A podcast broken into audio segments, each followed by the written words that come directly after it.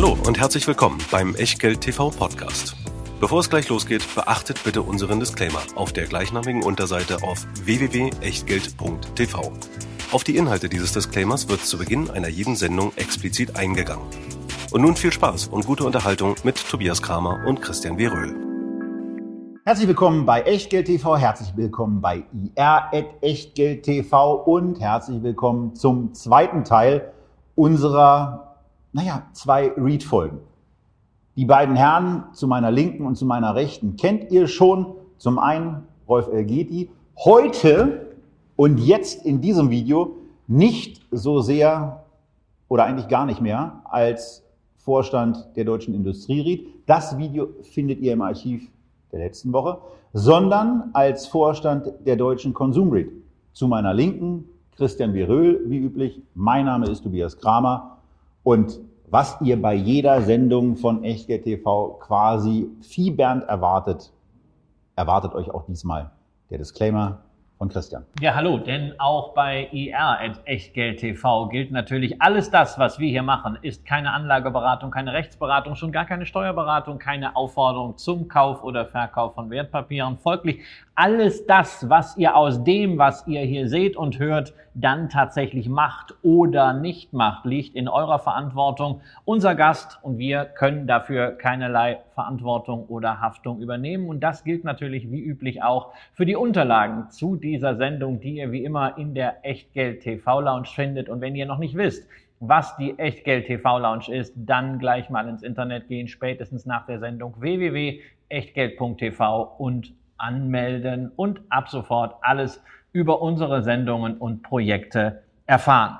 Rolf LGT, freue mich, dass Sie auch mit der Deutsche Konsum Read AG bei uns sind. Eine Gesellschaft, die Zuschauer, die schon länger dabei sind, ja kennen, denn wir haben sie im letzten Frühjahr 2019 schon mal vorgestellt und damals haben unsere Zuschauer auch abgestimmt, dass wir die Aktie kaufen sollten fürs Depot. Der Kurs damals irgendwie so um die 11, heute 16,70, war also schon mal ein guter Deal. Das heißt, die Zuschauer sind ihn nicht nur wegen des letzten Videos, sondern auch wegen dieser Performance gewogen. Ähm, das zeigt schon diese ganz gute Performance. So schlecht kann es ihnen gar nicht gehen, wobei wir reden über Immobilien, wir reden über Konsum, das in Zeiten Zeiten von Corona.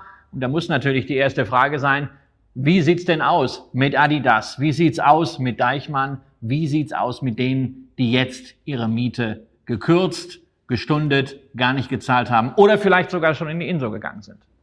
Also wir haben äh, ja, Mieter, die sich im Wesentlichen mit den Dingen des täglichen Bedarfs beschäftigen. Wir reden von Fachmarktzentren, über die Hälfte sind äh, Einzelhändler im Lebensmittelbereich. Äh, wir haben gar keine Adidas zum Beispiel im Portfolio und wir haben wenige Deichmann sozusagen als äh, Arrondierung in den Fach, äh, Fachmärkten dabei. Die harten Fakten sind die folgenden. Bei der Aprilmiete haben wir etwa 30 Prozent erstmal nicht bekommen, ähm, weil die Läden schlichtweg zum Teil geschlossen waren. Es gab aber auch den einen oder anderen Trittbrettfahrer, der sich gedacht hat, das nehme ich mal mit. Ähm, also Miete nicht gezahlt, obwohl er nicht geschlossen hatte oder nur teilweise und so weiter. Ähm, wir haben mit allen dazu ein angemessenes Gespräch geführt. Wir haben äh, für die Mai-Miete den großen Teil der Miete wieder bekommen. Die, der allergrößte Teil der Flächen sind wieder offen, bis auf vier Prozent, die Anfang des Monats noch geschlossen waren, die jetzt aber auch wieder öffnen. Sie sprachen Deichmann an. Deichmann ist ein bisschen, ein bisschen Pech gehabt, weil in der ersten ähm, Lockerungswelle hieß es, dass Läden, ähm, die nicht Dinge des täglichen Bedarfs verkaufen und über 800 Quadratmetern sind, noch nicht aufmachen dürfen, die anderen schon. Äh, warum der Virus bei 800 Quadratmetern irgendwie aufhört, ist, glaube ich, eine Erklärung, die nur schuldig geblieben ist. Inzwischen ähm, ist das gekippt, aber Deichmann hat ein bisschen Pech gehabt, weil sie eben meistens größere Läden hatten. Aber wir sind, um die Frage abschließend zu beantworten, äh, sozusagen wieder komplett auf Normalmodus. Wenn wir jetzt zurückblicken auf das, was wir in der letzten Sendung oder für euch in der letzten Woche besprochen haben, dann ist es ja so, dass es hier zwei Gesellschaften gibt. Wir sind jetzt bei der Konsum. Was ist da das Besondere? Nummer eins, ähm, was, sind die, was sind da vor allem die, auch die Mieter? Wie, wie sieht es da aus? Aber auch die Frage, warum macht man da eigentlich zwei Gesellschaften draus? Also, was, was sind wir? Wir sind ein, ein REIT, eine Immobilienaktiengesellschaft, die steuerbefreit ist, die ausschließlich in Nahversorger, Fachmarktzentren, Supermärkten in, in Deutschland äh, investiert.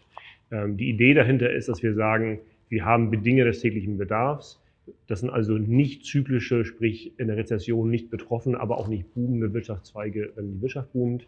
Ähm, sie sind stabil, sie sind wenig vom Internet betroffen. Die allermeisten unserer Mieter sind sehr, sehr gute Kreditnehmer auch. Wir reden hier von den großen Ketten, den Edegas, äh, Aldis, Revis dieser Welt.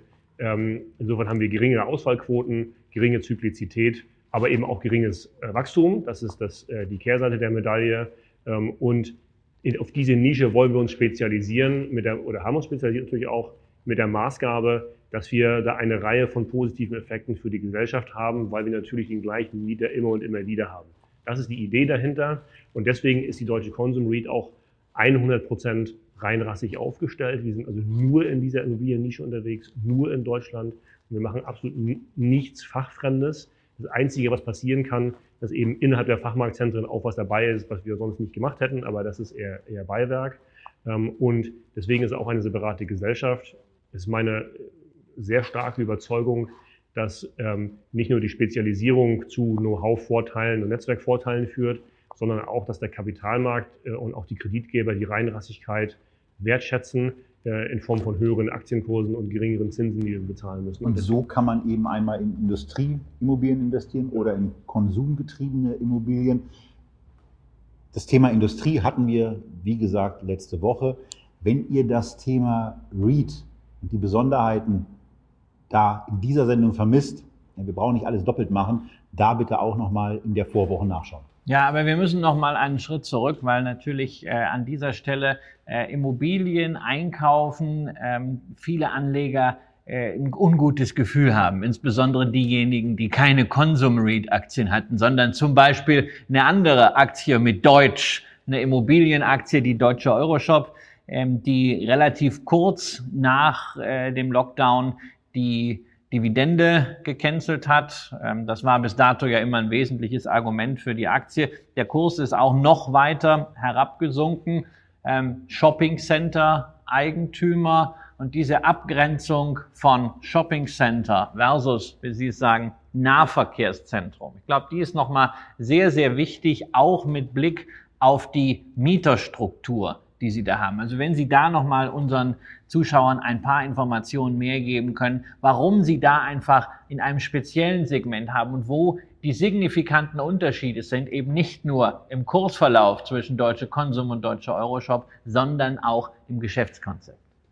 Ja, also äh, was sind wir zur Erklärung? Also wir reden von Dingen des täglichen Bedarfs. Wir reden von Nahrungsmittel, Drogerieketten, äh, Baumärkte. Das sind in der Reihenfolge unsere größten Mieter äh, und eben andere Dinge, die man mitkauft, wenn man sowieso in einem Fachmarktzentrum äh, unterwegs ist, sprich Fleischer, Bäcker, da ist auch ein Friseur dabei und so weiter. Aber das sind eben die, die Kleinigkeiten. So also, Fitnesscenter und sowas auch und, und äh, Sonnenstudio. So, äh, wir haben auch ganz wenige Fitnesscenter und noch weniger Sonnenstudios. Die sind für uns natürlich nie ein Grund, etwas zu kaufen. Also ja. wir gehen ran, wir sagen, Beifang. Wir wollen, wir wollen den ja. Lebensmittelanker ähm, und idealerweise weitere Anker, also Gründe, warum der Kunde hinkommt in, in, in dieses Fachmarktzentrum oder zu diesem Supermarkt oder dieser Shopping-Agglomeration, wie auch man das bezeichnen mag.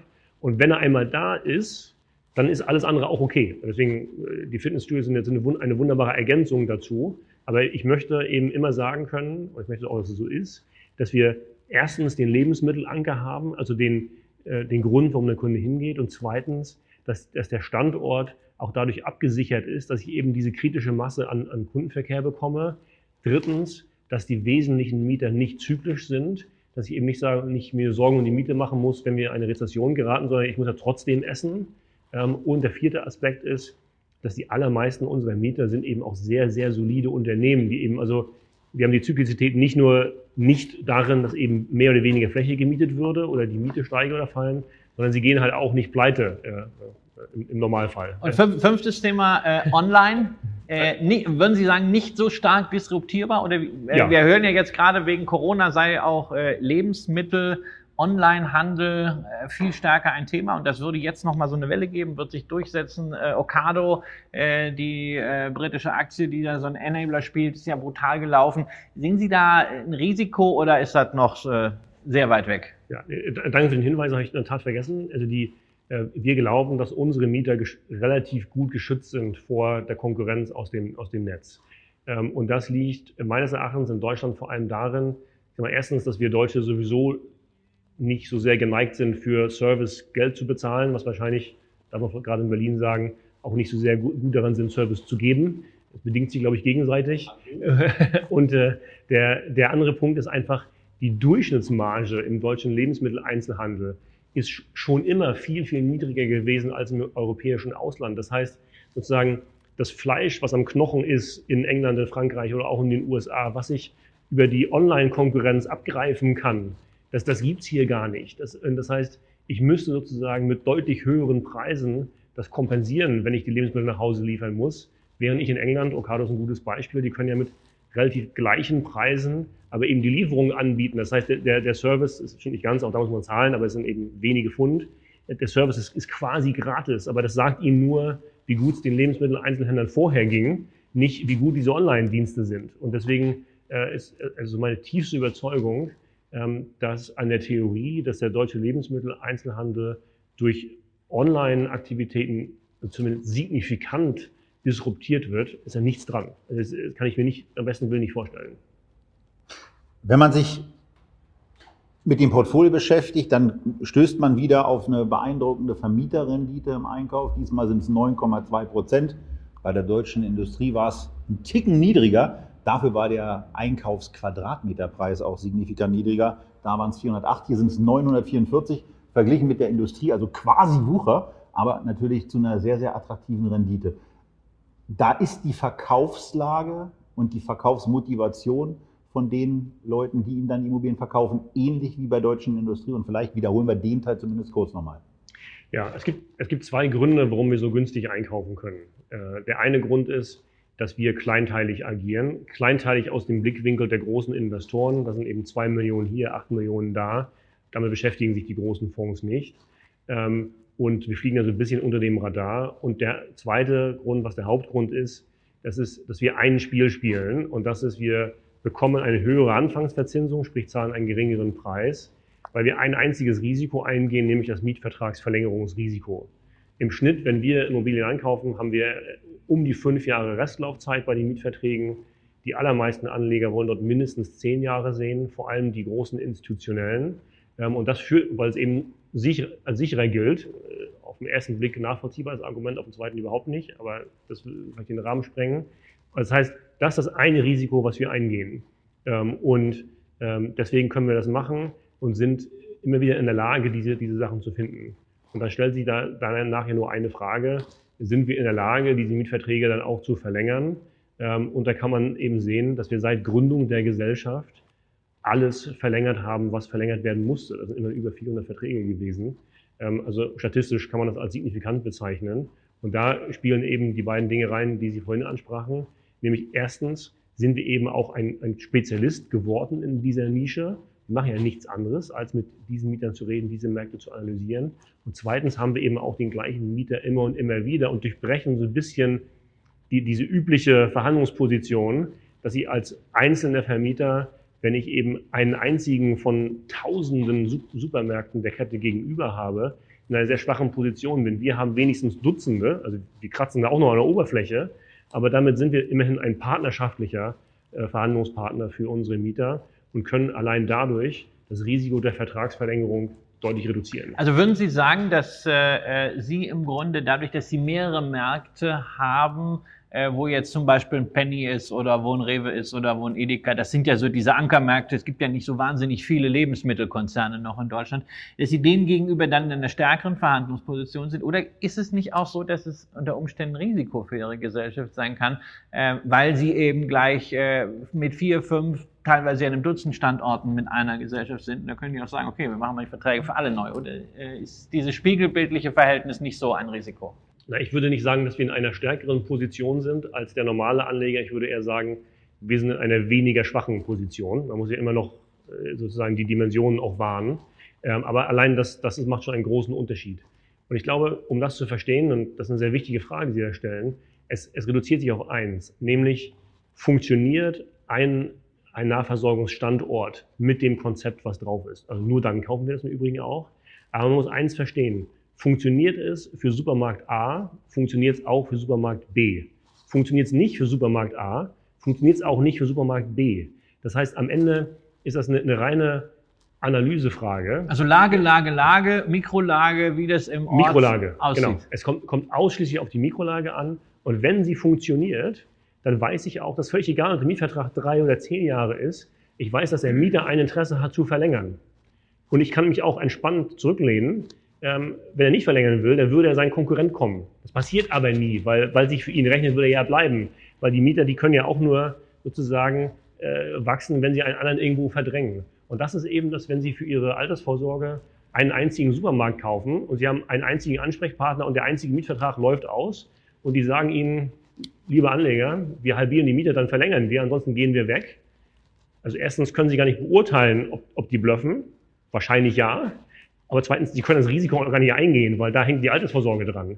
Und wir, wir können uns diese Spiele sparen. Inzwischen ist es so, dass wir wissen ja, dass die Mieter, wenn es für den Supermarkt A funktioniert, es auch für Supermarkt B funktioniert.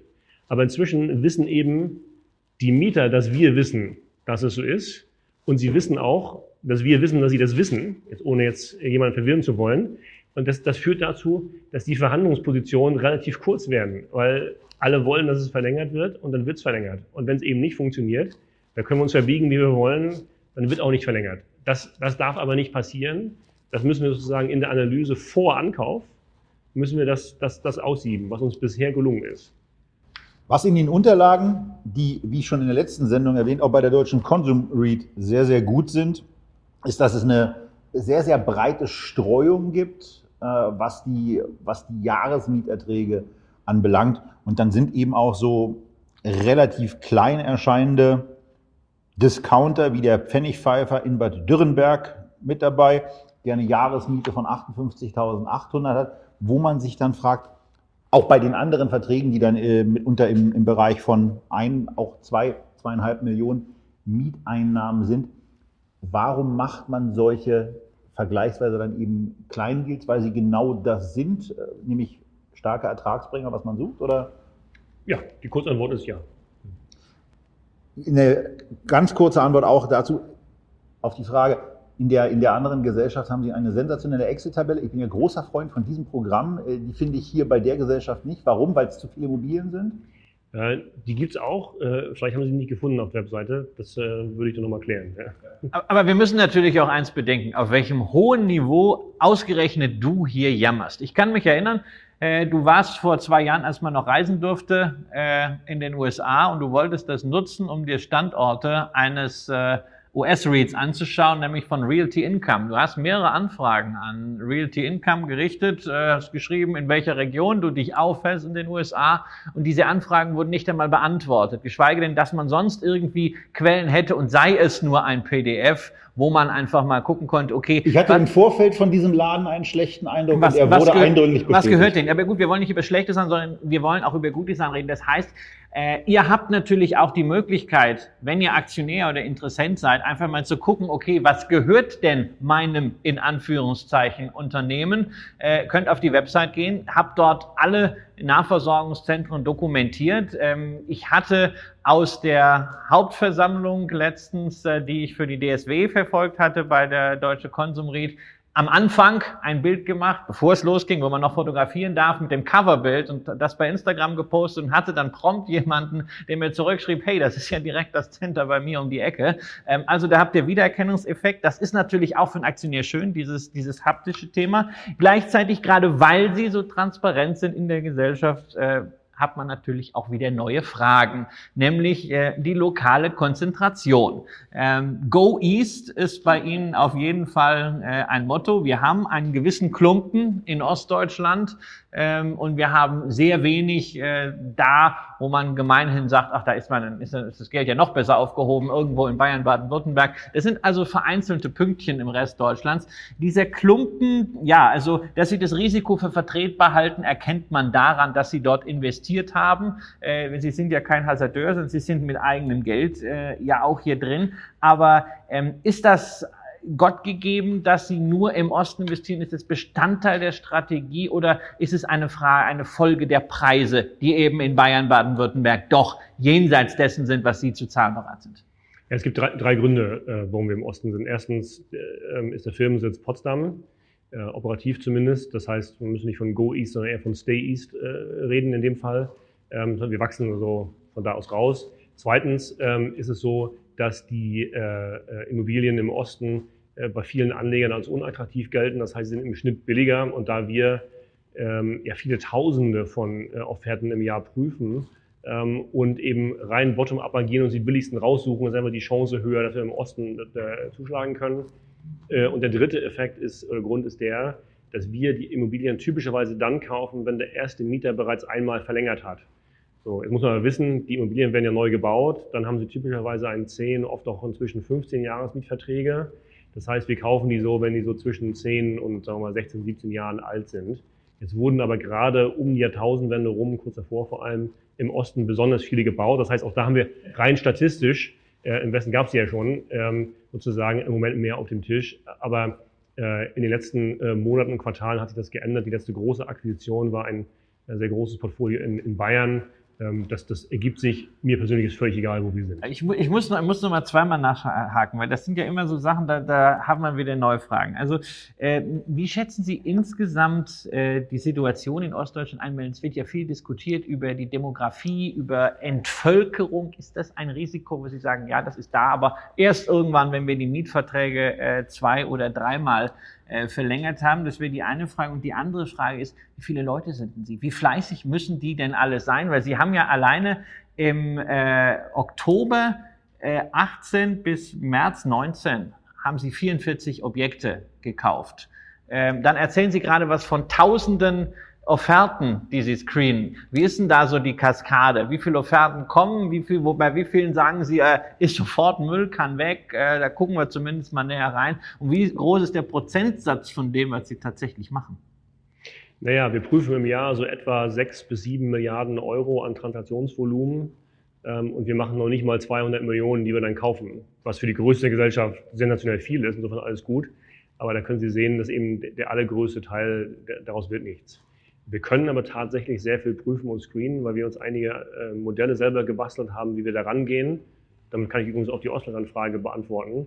Worauf es ja im Wesentlichen ankommt, ist ja, ähm, wie stark äh, ist die Nachfrage und die, die Nachhaltigkeit der Nachfrage vor allem für die einzelnen Nutzungsarten äh, unseres Einzelhandelssegmentes. Und ähm, das kann man eben prüfen, äh, indem man diverse sozioökonomische Daten sich anschaut, äh, die ja dankenswerterweise inzwischen sehr leicht verfügbar sind, überall in Deutschland, die Konkurrenzsituation sich anschaut. Das kann ich alles innerhalb von Sekunden inzwischen äh, aus dem Büro raus feststellen.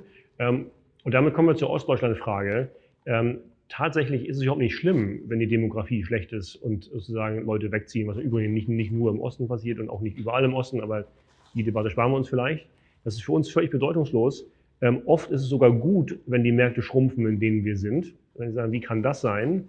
Die Erklärung ist, dass wenn ich in einer Stadt, sagen wir mal, drei Fachmarktzentren habe oder drei Punkte, wo man einkaufen kann, ähm, und die Demografie ist so schlecht, dass es, man davon ausgehen muss, in zehn Jahren sind es nur noch zwei, dann ist es von Vorteil da zu sein, wenn man eben nicht den ausgewählt hat, der kippt, logischerweise.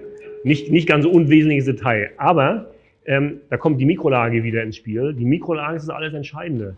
Wenn ich in einem schwachen Markt die beste Mikrolage habe, dann habe ich oft sogar die deutlichsten Mietsteigerungen. Warum? In dem Moment, wo der Schlechteste aufgibt, konzentriert sich der Rest ja auf die besseren Standorte. Sowohl die Mieter als auch die Konsumenten. Das heißt, ironischerweise wird dieses Asset dann am Ende mehr wert.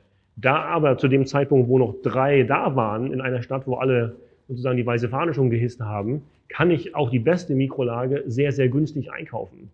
Auf Basis von geringen Mieten. Und wenn die Mieten gering sind, ist natürlich dass die Möglichkeit einer prozentualen Steigerung umso höher. Insofern das ist eine reine Frage der, der sauberen Analyse der jeweiligen Mikrolage. Wenn man die Unterlagen durchgeht, dann stößt man auf der letzten Seite auf etwas, wo von Strong External Property Partners gesprochen wird. Und da steht ein Asset Manager drin und der heißt Elgeti Brothers GmbH. Und kommt der Name jetzt meiner Wahrnehmung nach nicht so häufig vor. Und es drängt sich so ein bisschen die Frage auf, ähm, was ist denn, was ist denn daran extern und was sind die Elgeti Property Partners?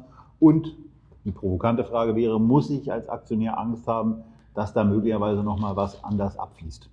Ähm, Äh, also ja, da fließt was anderes ab, nämlich die Asset Management Gebühr und die Property Management Gebühr, die für alle Asset und Property Management, die wir haben, abfließt, überall die, die gleiche ist, äh, vollkommen transparent auch im Geschäftsbericht äh, dargestellt wird. Ähm, die Algeti Brothers ist, wie der Name vermuten lässt, handelt sich dabei um, um meinen Bruder, der im einer, mit seiner Firma einer der, der Asset Manager der, Firmen, äh, der Firma ist.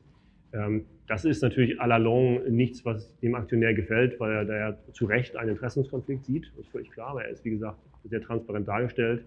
Im Moment fehlen der deutschen Konsum einfach die Alternativen. Ich würde sehr gerne jemand anders nehmen, aber ich habe keinen gefunden, der das auf dem gleichen äh, Qualitäts- und Preisniveau macht. Äh, und um das selber zu machen, dafür sind wir viel zu klein. Und, und innerhalb der Gesellschaft, innerhalb der Konsum will Ihr Bruder nicht arbeiten? Ähm, die Frage soll ich ihm vielleicht mal stellen, aber die. Äh, äh man, man stolpert halt irgendwie drüber. Das ist ja, ist ja unabhängig, äh, unabhängig von, äh, was die Präferenzen meines Bruders sind, ähm, über die er vielleicht selber referieren sollte. Ähm, aber ist es ja so, dass das, das Grundproblem ist ja, Sie sprachen den, den einen äh, Markt in, äh, in Bad Dürheim an von 58.000 äh, Euro Jahresmiete. Die Gebühr, die wir hier zahlen für das Management, sind 2%. Das heißt, wir reden von 1.000 Euro. Jetzt können Sie sich vorstellen, wenn Sie für 1000 Euro so einen Weg betreuen äh, aus Potsdam heraus, wie oft Sie da hinfahren können im Jahr, um mal zu schauen, ob noch alle Glühbirnen, Glühbirnen fest sind. Das, das, die Rechnung ist sehr schnell zu Ende. Das kann also nur ein, ein, ein oder in dem Fall ja mehrere Asset Manager machen, die eben so stark verstreut sind, dass sie das mit anderen Sachen kombinieren können. Ansonsten ist das ja preislich gar nicht darstellbar. Und das ist auch der Grund, warum wir das im Moment noch nicht, ähm, äh, noch nicht in die Gesellschaft eingesourced haben. Ich könnte mir auch deswegen, okay, das passt vielleicht nicht in die Consum Read dann so gut rein, weil das könnte ja, ist ja auch ein ganz interessantes Geschäftsmodell des anderen wiederum anzubieten. Das macht Ihr Bruder vermutlich auch. Aber das ist die Motivation dahinter. Also einfach, ihr macht da für Sie einen praktischen Job und ist hat natürlich auch durch, die, ja. durch das Verhältnis, also A, das tiefe Vertrauensverhältnis, was ja auch nicht schadet, auch gerade in dieser Branche, aber auch durch die Breite der Aufstellung, die die deutsche Konsum ja hat, eben auch das Portfolio, um bestimmte Sachen dann eben vernünftig managen. So, so ist es. So ist es. Aber das ist natürlich auch wieder ein ganz wichtiges Thema, ähm, was wir schon in der äh, Sendung zum Industry Read angesprochen hatten, nämlich die Transparenz, die mit dieser Anlageform verbunden ist. Es gibt ja nach wie vor in Deutschland sehr viele Anleger, die in geschlossene Fonds oder irgendwelche alternativen Investments äh, gehen. Äh, das sind dann irgendwelche KG-Modelle und da sind fünf Gesellschaften, die irgendwo was abziehen und sowas, aber es gibt überhaupt nicht diese Dokumentations- und Berichtspflichten wie bei einem Read. Und deshalb verstehe ich ja nach wie vor nicht, nicht, äh, dass nicht noch viel mehr Anleger einfach solche Sammelanlagen kaufen, die börsennotiert sind, die auch von Analysten angeschaut werden, wo es ein viel strengeres Framework gibt, wo es viel mehr professionelle Investoren auch gibt, die da drauf gucken, sondern dass immer noch äh, solche äh, Gesellschaften erfolgreich am Markt platziert werden, teilweise am wirklich grauen Kapitalmarkt. Gerade in dem Segment kriegt immer wieder sowas angeboten, ähm, die eigentlich zunächst mal einen reich machen wollen, nämlich den Initiator. Und dann alle, die beteiligt sind. Äh, und dann irgendwann hat vielleicht auch der Anleger eine Chance. Ja, das, das ist, ein der, wesentlicher der, Vorteil der dieser REIT-Gesetzgebung. Der Punkt, wenn wir, die, wenn wir die Unterlagen durchgehen, und äh, wir hatten ja in bestimmten Sendungen, auch in der Vorbereitung, äh, dann schon Informationsdefizite auch ausgemacht. Und die, das fällt eben schon auf, mit welcher Transparenz und mit welcher Deutlichkeit, auch wenn da jetzt die Excel-Tabelle fehlt, ich sage, sie fehlt. Also, aber, äh, aber, aber das PDF ist ja auch sehr voluminös und man sieht die Objekte dahinter. Ähm, das ist ja nur ähm, meiner, meiner äh, Verliebtheit in dieses Programm geschuldet. Aber man sieht ja alles genau und man wird eben darüber aufgeklärt, auch wie jetzt eine Vermietungslage in Ludwigslust beispielsweise aussieht. Ähm, das sind ja, das ist ja schon irre, was da geboten wird. Wobei also ich äh, äh, schon letztes Jahr und auch dieses Jahr auf der Hauptversammlung auch schon wieder angemerkt habe, also die äh, äh, Quartalspräsentation äh, nicht nur in englischer Sprache, sondern als deutsche Consum Read auch in deutscher Sprache ähm, zusätzlich zu allen Dokumenten wäre natürlich ganz toll. Noch wichtiger äh, ist natürlich auf dem Level äh, jetzt mal der Blick nach vorne. Wie soll sich das Ganze denn entwickeln? Also äh, Skalierung nehme ich aus allem, äh, was Sie gesprochen haben, über äh, die Verkäufer hier sehe ich ja, da scheint also weiterhin noch äh, viel Bedarf zu sein, dass Leute sowas abgeben wollen. Wahrscheinlich auch viel so GBRs, Steuerberater, Zahnärzte, die irgendwann mal wirklich Go East gemacht haben als Altersvorsorge und dann mit diesem einen Markt jetzt überfordert sind, vielleicht auch die nachfahren. Ähm, aber es gibt ja andere Hebel, das hatten Sie auch bei der Industrie schon dargestellt. Ähm, über den Einkauf hinaus ist natürlich das Interessanteste, bevor wir gleich zur Finanzierung kommen, wie ist ein Mietsteigerungspotenzial, gerade jetzt auch in dieser Situation, wo ja vielleicht doch der eine oder andere Schuhanbieter ähm, nicht so, wo es nicht so ganz gut läuft, ähm, das bisschen Konsum nicht so gut läuft, äh, Sonnenstudio vielleicht auch nicht so das Thema ist und wo vielleicht auch die Lebensmittelmärkte ja stärker investieren müssen ähm, und vielleicht sagen, okay, also da können wir erstmal nicht so viel bei der Miete machen. Wie sehen Sie das Potenzial da? Das, das Mietsteigerungspotenzial ist, ist, ist nicht riesig und ist auch kein Grund, die Aktie zu kaufen. Also wir haben um die Frage zu beantworten, wir schwanken so zwischen 1,4 und 1,6 Prozent äh, Mietsteigerung pro Jahr. Das ist jetzt die, die berühmte Like-for-Like-Vergleichsbetrachtung. Das heißt, wir schauen uns die Quadratmeter an, die wir vorher hatten, vergleichen mit den neuen. Dazu kommt ein bisschen Leerstandsabbau, ähm, aber das im, im Wesentlichen war es das. Die Attraktivität des Mietcashflows kommt daher, dass er eben so sicher ist ähm, und mit einer so hohen Anfangsverzinsung eingekauft wird und nicht so sehr aus einer Steigerung. Wobei, wenn man Einzelhandel hört ähm, und dann hört, dass die Miete überhaupt steigt, das überrascht die meisten Anleger, aber, aber sie, sie steigt etwa 1,5 Prozent. Ähm, der, die Frage, die aus meiner Sicht eben noch unbeantwortet blieb, ist, äh, weil ich hier gerade am Abstreichen bin, sind 44, diese 44 Zukäufe. Habe ich es verpasst oder wie viele Leute arbeiten in diesem Team, äh, diese Käufe zu prüfen, hinzufahren, Verhandlungen zu führen. Wie viele Menschen sind es? Das sind, Sie werden jetzt erstaunt sein, wie wenig das sind. Bestimmt. Sie reden von, von, von vielen. Von vier Leuten. Von vier Leuten, die quasi zwei Transaktionen pro Woche gemacht haben, wenn wir ins letzte Halbjahr reinschauen. Die Zahlen habe ich jetzt nicht selber überprüft, aber ich gehe davon aus, so sein. Also sein, 44, 44, 44 Transaktionen waren es. Da sind ja auch so ein paar Weihnachtswochen dabei. Dann waren auch so ein paar Wochen bei, wo es gar nicht so einfach war, irgendwas zu machen. Also von daher dann überschlagen in der Tat zwei pro Woche. Und fand ich sehr beeindruckend. Ja, das, ist. Und äh, die Kollegen machen einen tollen Job und arbeiten sehr hart. Und es würde mir äh, widerstreben, da jetzt irgendwie wie zu schmälern und abzumildern. Äh, und die machen einen tollen Job, das ist gar keine Frage.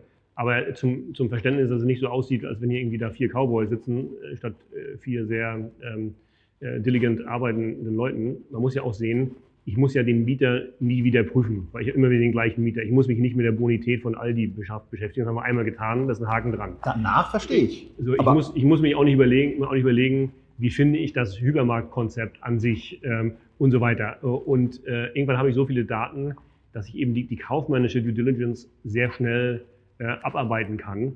Ähm, und ähm, auch die, die Finessen des, des Kaufvertrages sind irgendwann auch mal zu Ende durch den Fleischwolf gedreht sodass es da schon auch in diesem Prozess sehr viele Synergien und Effizienzgewinne gibt, die das eben möglich machen, ähm, auch mit einer auf den ersten Blick kleinen Mannschaft diese große Anzahl äh, an Transaktionen zu leisten. Und ist das jetzt weniger geworden durch Corona, dieses äh, Einkaufstempo? Hat sich das, äh, weil keine Besichtigungen, äh, keine Treffen stattfinden konnten, ist das ein bisschen weniger? Also ja und nein. Also ja, weil einige der Verkaufsprozesse haben einfach gestoppt worden, weil die Verkäufer sich gedacht haben, das wird sowieso nichts. Ähm, äh, auf der anderen Seite äh, haben wir aber äh, auch eine neue Ankaufspipeline, die sozusagen quasi aus der Krise rausgeboren ist. Das heißt, wir haben eher so eine drei Monats Lücke, weil die, an der wir gearbeitet haben, hat sich im Wesentlichen pulverisiert. Gleichzeitig hat sich aber sehr schnell eine neue aufgebaut. Und da haben wir so einen drei Monats Versatz etwa. Ähm, aber im Prinzip geht das genauso weiter wie, vor, wie vorher die Märkte sind ja auch auf. Ich, ich kann sie ja auch besichtigen. Insofern ist das nicht schwierig. Wer 44 solcher Käufe macht, braucht auch Geld dafür. Eigenkapitalgeschichten haben wir schon besprochen. Fremdkapital ist ein anderes Thema. In der Gesellschaft ist im Moment die Situation, dass zum Quartalsende, wenn ich das richtig wahrgenommen habe, diese Grenze bei 55 Prozent Fremdfinanzierung quasi so äh, Touchiert. angestupst wurde. ähm, und äh, da jetzt also einfach die Notwendigkeit besteht, auch auf der Eigenkapitalseite wieder was zu machen. Ähm, wie ist das passiert und, oder wie wird das passieren? Und Frage zwei, machen wir dann, machen wir dann, machen wir erstmal die Eigenkapitalfrage. Ein, einfache Antwort, das ist passiert. Wir haben eine klassische zehnprozentige Kapitalerhöhung gemacht und den Verschuldungsgrad jetzt wieder reduziert und die Kassen mal wieder aufgefüllt. Was auffällt, ist auch gerade gegen der, gegenüber der deutschen Industrierit, eine andere, äh, andere Finanzierungskosten, die, wir hatten es ja schon in der letzten Sendung, mir aber weiterhin äh, zu hoch erscheinen. 1,97 Prozent sind es hier. Klar, Zinsvorteil knapp 0,75 Prozent, aber Zwei Prozent ist eben immer noch deutlich gegenüber dem, was man so kennt und auch deutlich gegenüber dem, was Sie in der letzten Sendung ja dann als aktueller Refinanzierungssatz genannt haben, 1,2 bis 1,5 Prozent. Liegt das auch daran, dass das Alter der Gesellschaft eben noch relativ jung ist und man am Anfang etwas teurere Sachen hatte? Genau so ist es. Also wir refinanzieren uns aktuell auch so im Bereich eher so 1,0 bis 1,5. Also die, ähm, die Anlageklasse äh, Fachmarktzentren ähm, ist teilweise ähm, sehr gut gelitten bei einigen Banken, dass wir noch günstige Konditionen durchholen können. Aber wir haben eben historische Kreditverträge, ähm, die noch auslaufen werden und die dann günstiger refinanziert werden. Und wir haben auch ein bisschen, da man nicht vergessen, ein ganz kleines bisschen unbesicherte Darlehen begeben, äh, einfach um die, die Flexibilität der Gesellschaft zu erhöhen. Weil man darf eins nicht vergessen, wir müssen immer aus, oder wir wollen das auch immer aus Eigenkapital erstmal ankaufen, weil die Entscheidungsprozesse der Banken einen, einen effizienten Ankaufsprozess nicht kongruent begleiten würden, vorsichtig formuliert. Ich habe bei der Finanzierung noch ein bisschen was gefunden, was, was, was, ich, was mir aufgefallen ist. Warum benötigt man 40 Millionen als sogenannten Firepower Bond? Ähm, da ist doch grundsätzlich auch noch äh, andere Luft im Kreditvolumen drin, wo man möglicherweise besser äh, sich refinanzieren kann. Genau, das ist, das ist genau das, was ich, was ich eben meinte. Wir, dadurch, dass wir immer erst kaufen und danach es refinanzieren und dazwischen kann ein Versatz sein zwischen drei und neun Monaten, ähm, äh, weil es eben sozusagen so lange dauert, die Bankfinanzierung dann tatsächlich, tatsächlich zu arrangieren, aber wir ja verbindlich gegenüber den Verkäufern auftreten wollen, oft auch versuchen, über Geschwindigkeit Preisreduzierung rauszuverhandeln. Deswegen müssen wir das mit einer, eine, eine Brücke finden, äh, um das Geld vorher zu haben. Und dafür haben wir diese, äh, diese Firepower. Die Alternative dazu wäre natürlich immer Eigenkapital, aber Eigenkapital ist für die Aktionäre verwässernd. Deswegen zahlen wir da lieber ein ganz kleines bisschen über zwei Prozent, um eben sozusagen äh, den Zeitpunkt, wo wir das nächste Mal an die Tankstelle müssen, sprich Kapitalerhöhung zu machen, nach hinten rauszuschieben. Ähm, das macht, glaube ich, von den unseren Gesichtspunkten für die Aktionäre viel Sinn so. Die Firepower spielt die dann auch stark rein in diese kurze Restlaufzeit? Weil was ich mich gefragt habe, klar, auf der einen Seite, wenn man eine kurze Restlaufzeit im Moment macht, hat man nochmal einen Zinsvorteil, ist ja so. Aber auf der anderen Seite ist ja auch die langfristige Refinanzierung auf einer 10, auf einer 15, auf einer 20 Jahresebene, insbesondere mit dem Aus, Ausblick, dass man die drei Zentren, die es irgendwo geht, dass man da zu den zwei Überlebenden gehört, ja eine sehr, sehr positive. Ähm, liegt es an der Zinseinschätzung, wo Sie sagen, die Zinsen bleiben noch über einen absehbaren Zeitraum so niedrig? Und B-Frage dazu, sind Sie dann eben auch bereit, wenn sich diese Einstellung ändert zum Zinsmarkt, dann eben auch in diese langen Refinanzierungszeiten reinzugehen? Also ähm, ich würde mich zurückhalten mit Zinsmeinungen. Wir sind ein, ein konservativer äh, deutscher Immobilien-REIT, wir sind kein, kein Makro-Hedgefonds. Also das muss man auch sehen. Wir versuchen es hier eher mit kaufmännischem Augenmaß zu machen, als jetzt explizit Zinsmeinungen umzusetzen. Das vorausgeschickt ähm, ist es genau wie Sie sagen, wir bevorzugen auch die längerfristigen Darlehen, die längerfristigen Zinsbindungen einfach aus, aus Risikogesichtspunkten. Aber die Erklärung ähm, äh, zu, zu diesen noch kürzeren Laufzeiten ist, dass wir eben bei Gründung der Gesellschaft antizipiert haben, dass wir eben auf Sicht, wenn wir etablierter sind, uns günstiger refinanzieren können. Das heißt, wir haben in den ersten Jahren bewusst drei- und fünf Jahresfinanzierungen gemacht, damit, damit wir eben jetzt was haben, was wir auch refinanzieren können, um diesen Effekt mitzunehmen. Okay, und das gleich, greift dann eben auch in den nächsten Jahren. Mit anderen Worten, also auch diese 1,97 Prozent werden sich in den nächsten, sagen wir mal, drei bis vier Jahren den 1,0 bis 1, irgendwo in der Spanne zwischen 1,0 und 1,5 landen, wenn das Zinsumfeld so bleibt, wie wir es im Moment haben. Das, das wäre meine Erwartung, wahrscheinlich sogar schneller als, als Sie sagen. Ja. So, jetzt haben wir sehr viel über das gesprochen, was reinkommt. Ne? Welche Immobilien, wo das Geld herkommt. Aber wir haben ja von Helmut Kohl mal gelernt, entscheidend ist, was hinten rauskommt. Jetzt sollen wir mal über Erträge sprechen, ähm, dass hier nicht der Gewinn die Aktie relevant ist, sondern der FFO, die Funds from Operations. Das wisst ihr schon, das haben wir mehrfach äh, gehabt und äh, das steht auch entsprechend im Echtgeld TV-Porträt. Wer nicht weiß, was ein FFO ist und ein bisschen Erklärung dazu haben möchte, Rolf Ergeti hat das im Video zur Deutschen Industriered sehr äh, anschaulich erklärt, sodass wir jetzt mal reingehen. Ähm, hier, wie sehen Sie denn so die Wachstumsperspektive? Was ist denn das, was man sich so vorstellt? Ähm, Im letzten Jahr waren es äh, 81 Cent FFO je Aktie, wenn ich das äh, richtig sehe. Für dieses Jahr, wenn so geschätzt, um wie 96 Cent. Ist das so ein Wachstumstempo, was man beibehalten kann in ja, halbwegs normalen Märkten? Wir haben ja erfahren, es gibt einen Krisenpuffer oder muss man sagen, also irgendwo wird diese Wachstumskurve beim FFO vielleicht mal abflachen? Also meine Erwartung wäre, dass, dass wir das und noch mehr schaffen. Warum? Äh, das ist ja wie immer bei Immobiliengesellschaften oder meistens sehr leicht zu prognostizieren. Äh, was passiert? Erstens, wir steigern die Mieten. Zwar nicht viel, aber immerhin ein bisschen. Zweitens, wir reduzieren die Leerstände, dadurch steigen die Mieten weiter. Dann werden wir besser und effizienter im, äh, auf der Kostenseite, zumal wir in den Jahren, ich unterstreiche Jahren nach Ankauf, oft auch gerade so Nebenkostenthemen optimieren können, äh, Heizkosten etc. pp.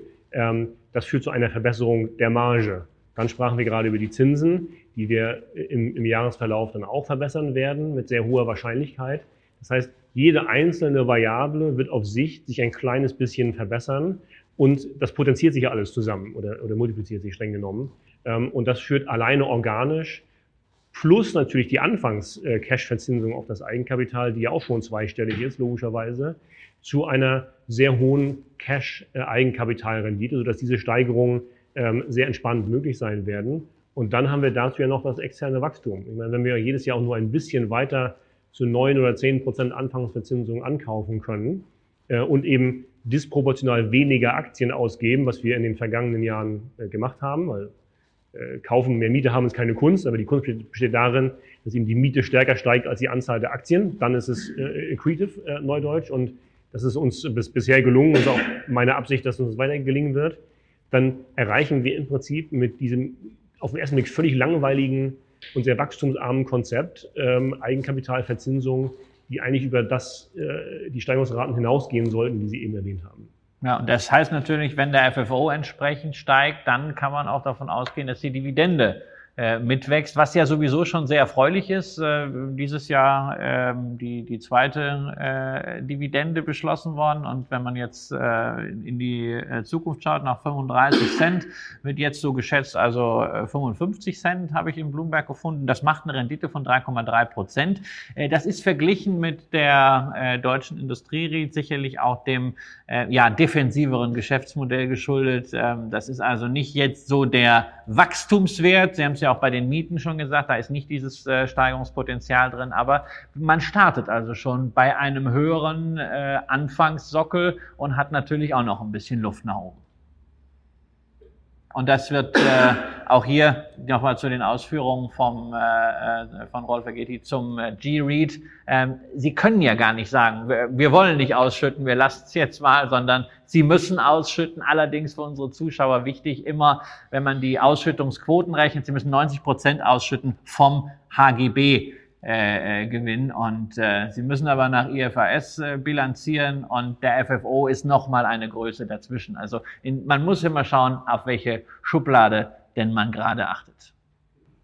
In der letzten Sendung hatten wir auch diese Rahmenkalkulation, dass wir uns angeschaut haben, was ist eigentlich, was sind eigentlich die, was ist die Marktkapitalisierung, was ist an Finanzierung so da, was ist also der Enterprise Value und das damit verglichen haben, was da eigentlich so an Werten steht.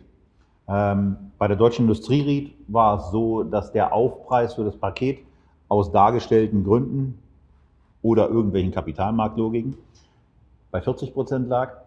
Hier ist es so, dass es 16 Prozent sind, die ich quasi für, dieses, für diese Paketlösung als Aufschlag zu berappen habe. Wenn wir vorher 40 Prozent hatten, da die Frage, finden Sie diesen Aufschlag vom Kapitalmarkt eine adäquate Bewertung, auch im Vergleich zu dem Aufschlag, den man bei der Deutschen Industrieried hat? Also äh, es liegt mir fern, Anlageempfehlungen zu geben, äh, aber ähm, unsere Meinung zur Aktie kann man sehr deutlich auch an den Director Dealings erkennen. Also wir sind auf diesem Niveau Käufer. Warum? Sie sprachen die Dividendenrendite von 3,3 Prozent an. Bei einer Ausschüttungsquote von etwa 40 Prozent auf den FFO heißt das ja, dass allein die Ist-FFO-Rendite bereits etwa 8 Prozent ist. Und das ist nur das, was heute schon da ist. Da zahlen Sie ja für irgendein Potenzial irgendwelche Zukäufe, irgendwelche Asset Management Erfolge, gute Verkäufe, Entwicklungspotenziale, nichts. Äh, und ich bin einfach der Meinung, dass eine, eine, eine Aktie mit dem sehr geringen Risiko der deutschen Konsum, es ist ja alles über Risikominimierung, was wir tun. Wir sind nicht zyklisch, nicht vom Internet betroffen, wir haben sehr hohe Kreditqualitäten, sehr gut ähm, diversifiziert, sehr effizient aufgestellt, zahlen keine Steuern, konservative Bilanz. Wir sind ein sehr, sehr risikoarmes Investment. Und ich bin der Meinung, ein so risikoarmes Investment darf nicht eine Cash-Rendite von 8% anbieten im jetzigen Umfeld. Ähm, und mir wird schon reichen, wenn wir von 8 auf 6 gehen. Das kann sich jeder selber ausrechnen, was das bedeuten würde. Und ich glaube, das ist die Logik, die, die der Kapitalmarkt zu Recht anfängt, aber er hat sie ja erst angefangen. Und welche NRV dahinter steht, das interessiert in Wirklichkeit durch gar keinen. Hinter der Kamera zeigen mir die Kollegen an, dass wir mittlerweile bei neun Fingern sind. Neun Finger heißen in der Übersetzung für uns, dass wir bei 45 Minuten Laufzeit etwa angekommen sind. Das heißt aber noch nicht, dass wir an der Stelle aufhören können, weil eine Frage, die treibt einen natürlich schon um, wenn man Rolf Elgeti zu Gast hat. Denn man denkt ja so, jetzt haben wir hier zwei Unternehmen vorgestellt bekommen. Ich persönlich könnte mir ja vorstellen, dass man damit genug zu tun hat. Äh, auch abseits von Hansa Rostock. Aber nun ist es so, dass sie offensichtlich noch so ein bisschen anderes Entertainment-Programm äh, sich suchen. Und zwar bei Franco-Typ, Staramba, bei Otto Seidler. Äh, wie, wie, wie klappt denn das alles zeitlich? Das sagt ja nicht, dass alles, alles klappt. Ne? Also ist ja, äh, muss man fairerweise auch zugeben. Äh, nein, aber wir äh, als, als, als Obotricia Capital sind eben eine Investmentgesellschaft, die zwar mit, mit absoluten Schwerpunkt auf Immobilien und den, den beiden besprochenen REITs arbeitet, ähm, aber ich äh, versuche mal ganz gerne die eine oder andere Chance dann, dann auch, noch, äh, auch noch wahrzunehmen. Also während mit, mit andere Playstation spielen, sagen Sie einfach, Sie gucken sich jetzt mal 3D-Figuren an oder eine Frankiermaschinenfirma. Das, wenn Sie so formulieren, klingt das nicht besonders smart, äh, aber die Antwort ist ja, so ist es ja. Das klingt total smart, weil äh, die Zeit ist ja im Zweifelsfall gut genutzt und vielleicht ist es gar nicht so smart, äh, Playstation zu spielen. Also das ist Möglicherweise, ja. Es scheint ja ganz gut zu sein. Habe ich noch nie gemacht, insofern kann ich dazu nichts sagen. Oh, noch jemand, der noch nie Playstation gespielt hat, ist Christian Röhl. Nein, ich, äh, doch, ich habe, ich habe es einmal gemacht, äh, ähm, weil, weil du mir gesagt hast, ich müsste das mal tun. Und wir waren äh, letztes Jahr auf der Main Schiff und da war so ein Ding und äh, meine Frau hatte Hertha, ich hatte äh, den FC Bayern und wir haben das gegeneinander gespielt an dieser Konsole. Und äh, wenn Bayern 0 zu 8 gegen Hertha verliert, dann muss irgendetwas schieflaufen. Besser, besser können wir diese Sendung gar nicht beenden. Damit ist eigentlich wirklich alles gesagt.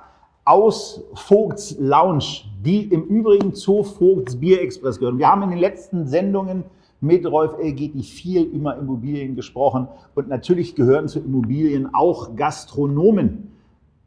So wie Vogts Bier Express und das daneben liegende Curry 36 Gastronomen sind, aber denkt eben auch daran, natürlich eure Fachmarktzentren zu besuchen, an eure Industriedienstleister zu denken, wenn ihr irgendwelche Waren kauft, die ihr irgendwo herkommen müssen. Aber denkt vor allen Dingen auch daran, in die nahegelegene Kneipe zu gehen, den, das nahegelegene Restaurant zu besuchen, dabei gesund zu bleiben, eure Investments gut abzuwägen. Wir hoffen, ihr hattet Spaß an der Vorstellung der deutschen Konsum REIT AG. Wen die deutsche Industrie REIT AG interessiert, der guckt bitte im Echtgeld-Archiv nach, Echtgeld TV-Archiv auf YouTube nach. Oder er kann natürlich auch auf die Websites der beiden Gesellschaften gehen, wo diese Videos auch stattfinden werden. Damit verbleibt uns, euch für eure Aufmerksamkeit zu danken, Herrn Elgeti dafür zu danken, dass er den Weg aus Potsdam nach Kreuzberg schnell auf sich genommen hat. Äh, wir essen jetzt noch ein bisschen Currywurst wünschen euch gute Investments, sagen Prost oder viel Spaß bei allem, was ihr tut. Bleibt gesund. Bis zum nächsten Mal aus Berlin.